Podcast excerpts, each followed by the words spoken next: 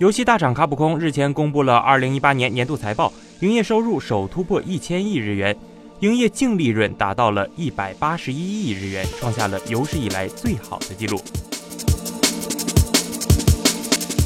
卡普空表示，这主要应该归功于《生化危机2》重置版与《鬼泣5》两款游戏的表现，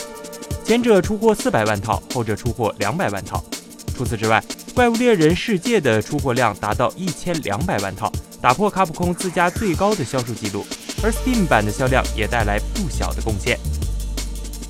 此外，卡普空也提到了除了上述的三款游戏之外，像是《洛克人十一》《街头霸王》三十周年纪念以及任天堂 Switch 版《怪物猎人 XX》等移植作品的稳定销售量。这些游戏 IP 具有重复获利的能力，《生化危机七》的长卖现象也稳固了销量。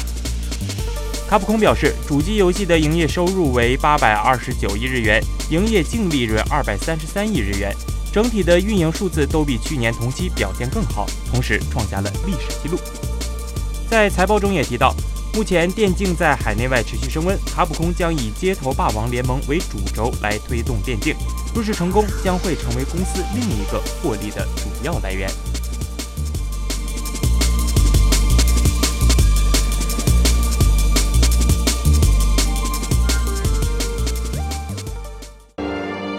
请扫描以下二维码，添加关注“游戏风云”官方公众号，